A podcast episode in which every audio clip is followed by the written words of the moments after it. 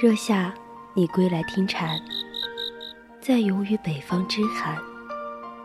沿途不枉为少年，终有个结局美满。冬去春来，听过鸟语，闻过花香。我希望把所有美好的事物纯真的走完，把疲乏往期装进朴质的长街。希望有一个人可以倾听我的故事，侧耳倾听，侧耳倾听，温一壶风尘的酒，与你饮往事迢迢。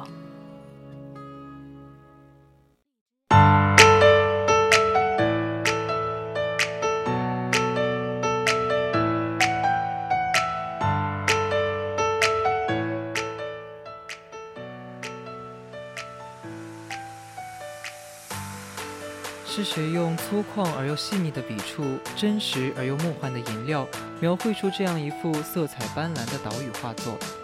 散落在村落中的石头居民的灰，矗立在风力田中大风车流动的白，镇守在风口的木麻黄坚毅的绿，是海风情有独钟的眷顾，才塑造了这样一座与众不同的福建省第一大岛。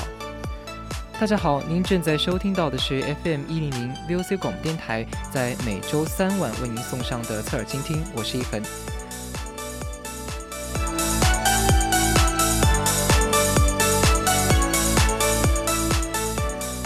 大家如果有想对主播说的话，或者是想参与讨论，都可以通过微信或者是微博告诉我们。我们有 QQ 听友四群二七五幺三幺二九八，微信可以搜索“青春调频”，或者是在微博 @VOC 广播电台。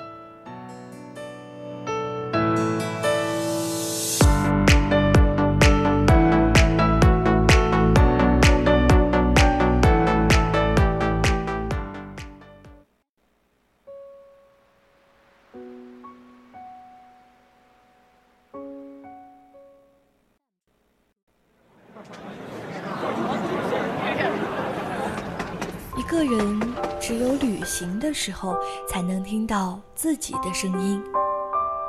带着最微薄的行李和最丰盛的自己，在世间流浪。忽然晴天，忽然雨的江湖，愿你有梦为马，随处可栖。世界很美，而你正好有空。人在旅途，与你辗转相遇。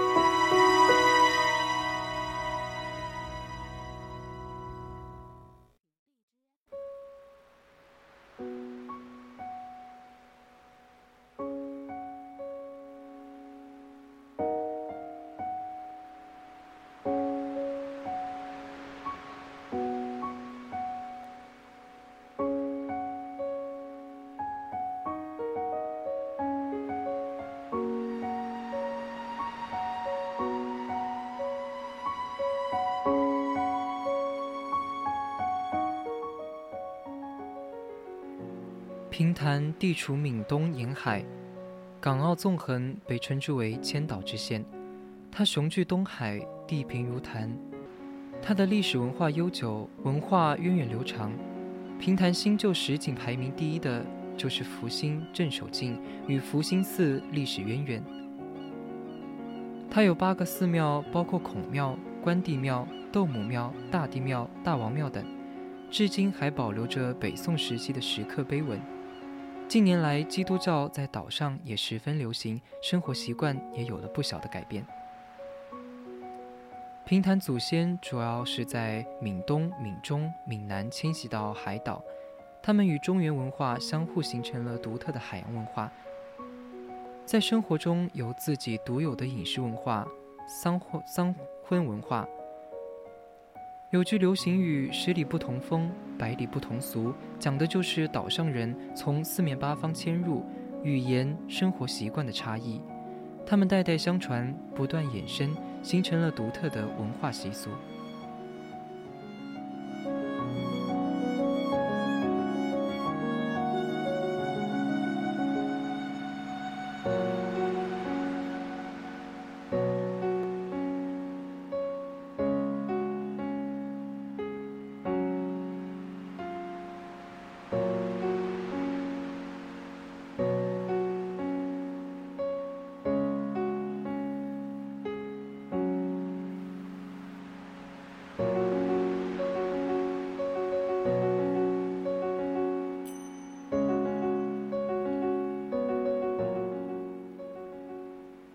平潭环岛公路宽敞舒适，两旁绿树成荫，高楼一片片在眼前划过，都是大楼盘。高档小区把原来光秃秃的海滩装点得生机盎然。海滨广场，游客们也在照相留念。海港大小船只进进出出，海峡号游艇正驶向台湾。台湾小商品市场门前停满了购物车辆，到处都是一副繁荣昌盛的景象。正在打造的海滩古镇广场停放着一艘仿古海滩号帆船，一下子就会把你带回到远古时代，联想到郑和下西洋就是用的这样的船，打通了海上丝绸之路。平潭古镇打造的十分有特色，中国古代建筑的精华无一不体现在这里。走过三道门，走进四合院，踏上沿街的青石砖。都让人感动，仿佛回到了远古时代。听说开发商是我们重庆的，索性也迈进了午门。其实这里边展示的古代执法的场景，最里面也是开发区的展厅。保护完好的一处石头房子，在一片山坡上，大约有十层台阶，每一台阶有六栋左右，紧靠海边。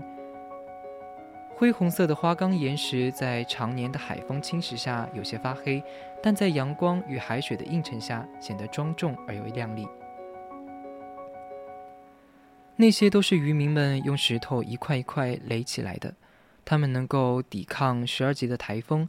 海滩边停了很多船，因为是禁渔区，只有少数渔民开船出去钓鱼。其实，在海上钓鱼，渔民的生活还是很辛苦的。住在这样简陋的房子里面，出海打鱼，一走就是一个月，或者是几个月。其实，这也恰恰显示了平潭人的勤劳与勇敢。平潭人为什么在全国打隧道出名呢？那里有工地，平潭人就出现在了那里。就是因为岛上土地少，有土地能长出好的庄稼。打鱼的话，鱼一年不如一年好打，他们只能外出打工挣钱养活自己的家人。也正是因为这样，这个岛上前些年在外务工的人要占到总人口的百分之五十，他们给国家的基础建设做出了重大贡献，也给小岛带来了今天的繁华。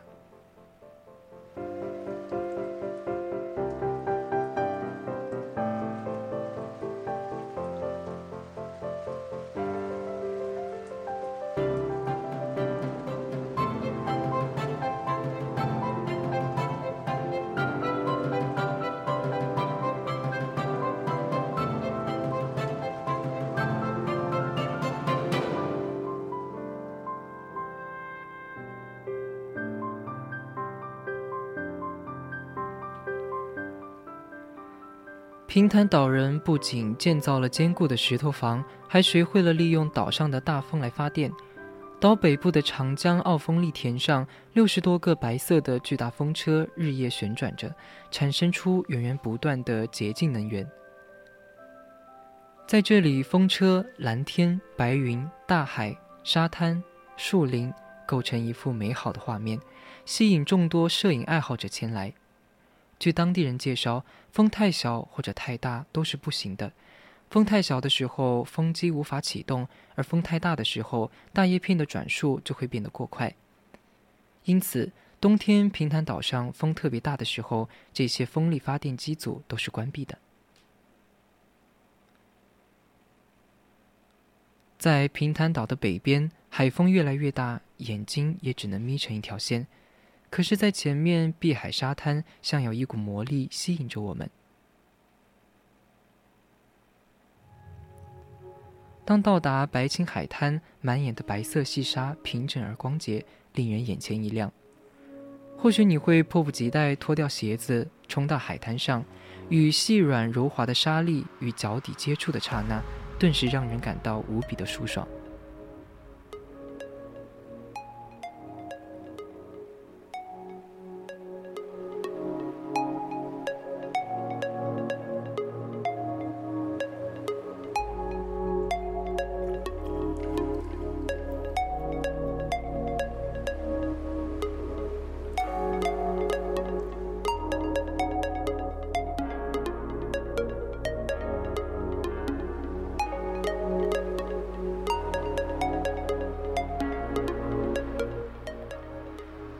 平潭在这个季节其实是最美丽的，它没有台风，没有涌岛的人流，正应该来到这场花的季节里，放飞自己的空间，放飞与大海亲密接触的美丽，放飞追求幸福的梦想，感受时代快速发展跳动的脉搏，飞翔在实实在在的五月里。